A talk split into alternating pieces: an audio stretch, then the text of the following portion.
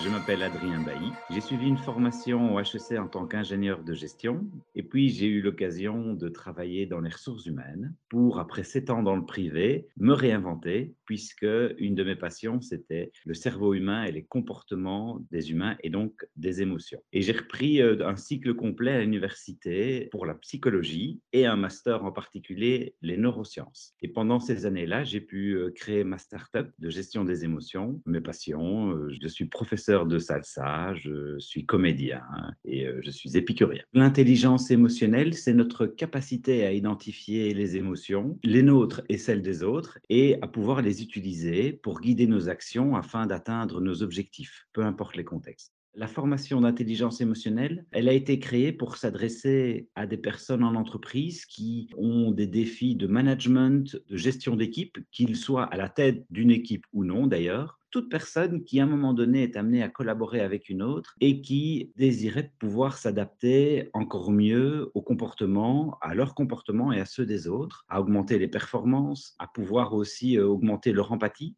et améliorer ses capacités d'analyse, de compréhension et de collaboration. Alors le contenu de la formation, il se fait bien sûr sur trois jours. Le premier jour, on va essayer d'entreapercevoir quelles sont nos capacités émotionnelles, quels sont les points de notre personnalité qui vont favoriser ou non certaines compétences. Il y a cinq grandes compétences que l'on abordera euh, pendant les deux jours suivants. La première compétence, c'est de pouvoir identifier une émotion. La deuxième, c'est de comprendre une émotion. La troisième, c'est apprendre à nommer une émotion parce que nommer une émotion, ça fait du bien et ça permet de vraiment euh, comprendre ce que nous ressentons et ce dont nous avons besoin. Et puis, on aborde la quatrième compétence qui est exprimer ses émotions et la cinquième, la régulation des émotions. Et à chaque fois, on essaie de partir du vécu des participants, bien sûr orienté dans un cadre de travail, même si à chacune des étapes, on parle d'éléments privés puisque les émotions, nous en avons bien sûr dans le privé autant que dans le professionnel. Alors, les compétences que nous souhaitons développer à travers cette formation,